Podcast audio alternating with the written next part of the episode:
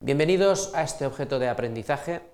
Mi nombre es Víctor Yepes y soy profesor del Departamento de Ingeniería de la Construcción de la Universidad Politécnica de Valencia. ¿Qué es y cómo se puede hacer la perforación rotativa de rocas? El objetivo de esta presentación es, en primer lugar, comprender la forma de trabajar de la perforación rotativa de rocas. En segundo lugar, entender la influencia de los factores que influyen en la perforación.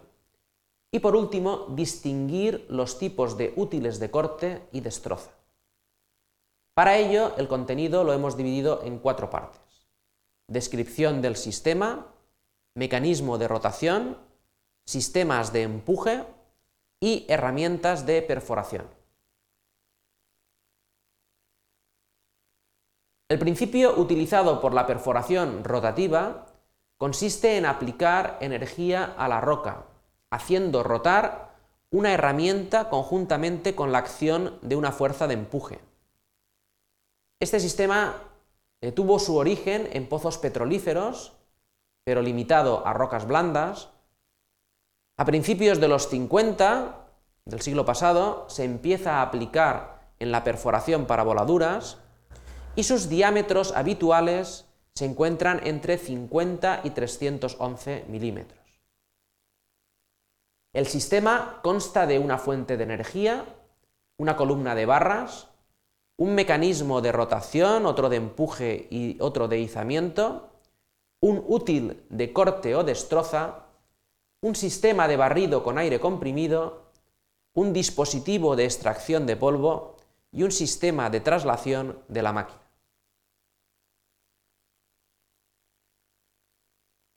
Podemos distinguir varios tipos de sistemas en función del montaje y la propulsión, o bien sobre orugas o bien sobre neumáticos.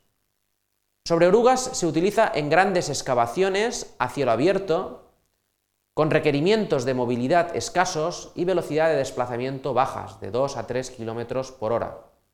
Sobre neumáticos, normalmente sobre camión, los ligeros constan de dos o tres ejes y los pesados de cuatro ejes. La energía motriz utilizada en perforaciones pequeñas y medianas es la eléctrica y térmica, mientras que en las perforaciones grandes se, utiliza eléctrica a media tensión o equipos diésel eléctricos. ¿Cuál es el mecanismo de rotación? La rotación se transmite a la herramienta por medio de una columna de barras. El accionamiento mediante motor eléctrico en los equipos de mayor tamaño y mediante motor hidráulico en equipos montados sobre camión. En esta tabla podemos ver cómo en función del tipo de roca y su resistencia a compresión simple tenemos una u otra velocidad de rotación. Hay que decir que la velocidad de rotación es proporcional a la velocidad de avance hasta llegar a un punto de máxima eficiencia donde ésta se pierde por un exceso de residuos con un aumento de la velocidad de rotación. Además, en esta otra gráfica vemos cómo ante un diámetro de barreno mayor, la potencia exigida de rotación también crece y esto también es función de la dureza de la roca. Los sistemas de rotación pueden ser de tres tipos. El directo, que vemos aquí, con un motor eléctrico hidráulico, una cabeza de rotación, un sistema de elevación y empuje por aire comprimido entre aquí y la rotación es directa. El segundo sistema es la mesa de rotación, que la tenemos aquí abajo. También tenemos el aire comprimido que entra por aquí y un sistema de elevación y empuje y el sistema denominado como falsa barra Kelly, que sería esta de aquí, que es la que gira, que transmite el movimiento a la verdadera barra de perforación. Los sistemas de empuje deben de dar presión suficiente en el fondo y elevar y manipular las varillas. Aquí tenemos como hay varios tipos, el de accionamiento por cadena, el de accionamiento por piñón y cremallera o el accionamiento por cadena, piñón y cremallera. En cuanto al empuje, este tiene que ser el adecuado. Si es excesivo, el útil se agarrota. Los insertos se incrustan en la roca. Existe un desgaste considerable y un mayor consumo energético. Pero si es insuficiente, no se rompe la roca. Eso lo podemos ver en este gráfico, donde estamos relacionando el empuje con la velocidad de avance, y vemos que la eficiencia máxima y mínima se encuentra en un rango de empuje. Si está por debajo el empuje es insuficiente con las eh, desventajas que hemos visto antes, y si está por encima el empuje es excesivo. Aquí también podemos ver en este gráfico cómo el diámetro del barreno al crecer también crece la potencia de empuje y esta a su vez es función de la dureza del terreno. En cuanto a las herramientas de perforación, existen varios tipos. El primero es el tricono. Los efectos son de corte, volteo y trituración.